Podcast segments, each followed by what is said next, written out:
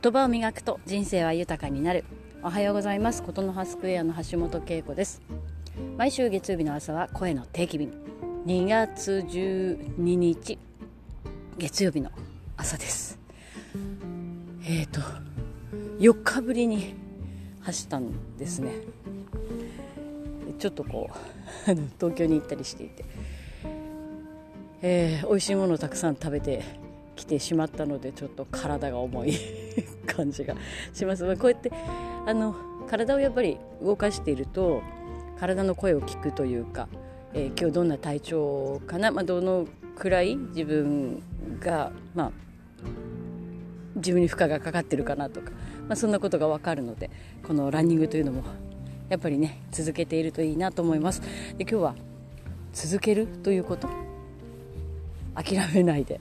続けるということについてちょっとお話をしようかなと思います。というのも私ですね先週金曜日もう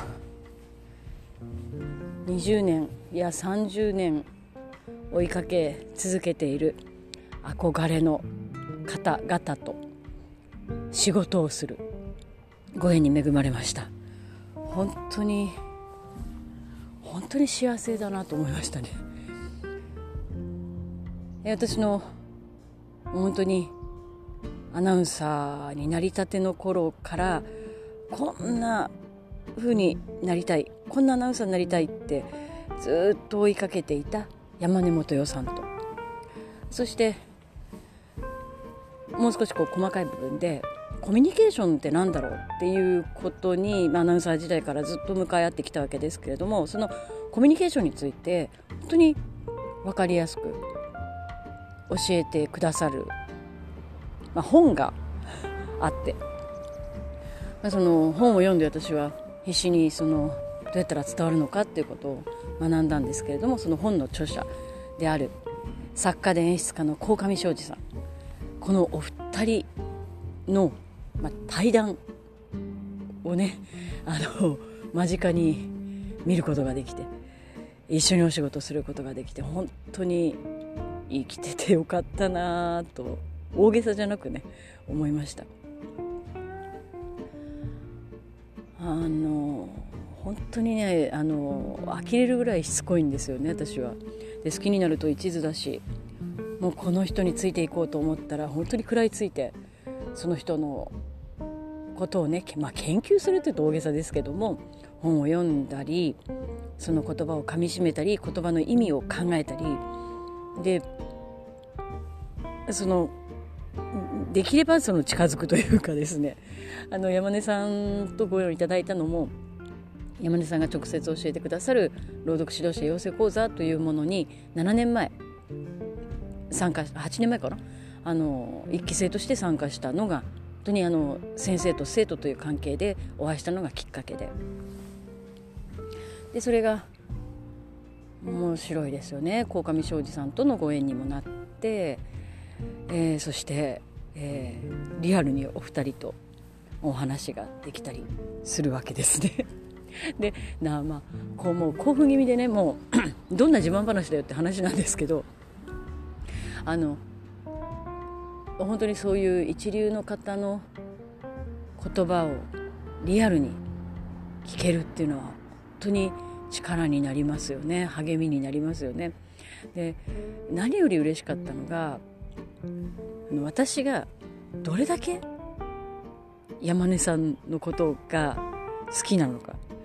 鴻上さんのことが好きなのかというか、まあ、鴻上さんの教えによってすごく学んでいるのかっていうことを自分の言葉で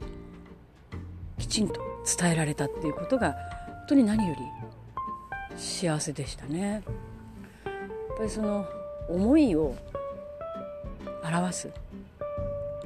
言葉にするって実はすごく勇気のいることで表現するって、ね、何度かこの定期便でもお話ししたかもしれないですけどやっぱり隠れてるものを表に表すということでそれはとても勇気のいることなんですけれどもその勇気を振り絞って表に表すからこそつながれたりですね。あの本当の自分の気持ちが伝わったりするのかななんて思うんですよね。あのもう あの鴻上さんが圧倒されるぐらいですね。私はあの鴻上さんにこんなにお世話になってるんだということをですねお伝えすることができて。めまねさんとはですねご縁がありがたいことにつながっているのでその後食事会でもですねもうずっと私の愛の告白みたいになってですね 本当にあの幸せでした。でまあその自分のことを振り返るとやっぱり自分がこれだっていう人思いそれはやっぱり大事に貫くことでこうして時にご褒美がいただけるんだなと思うんですよね。なんかその諦めないっていうのはかっこ悪いよとか、えー、諦めが悪いと私はよく言われることがあるんですけれどもでも諦めないまあ諦めるって簡単なんでねなんかね簡単なんでね諦めない勇気を持ってやっぱり自分の思いを持ち続けていくって、うん、大事だなということを改めて改めて大好きな方々とお話しすることができて思っています。3連休3日目ですけれども皆さんは何かこう続けていること諦めずに貫いていること何かありますか？あのそんな大きなことじゃなくてもいいですよ。ねありますか？私は正治さんもですけどね正治さんまだ13年なんであのこれから始めてもいいと思います。何か諦めないで続けられることないかなって見つけてみてください。では今週も笑顔でいってらっしゃい。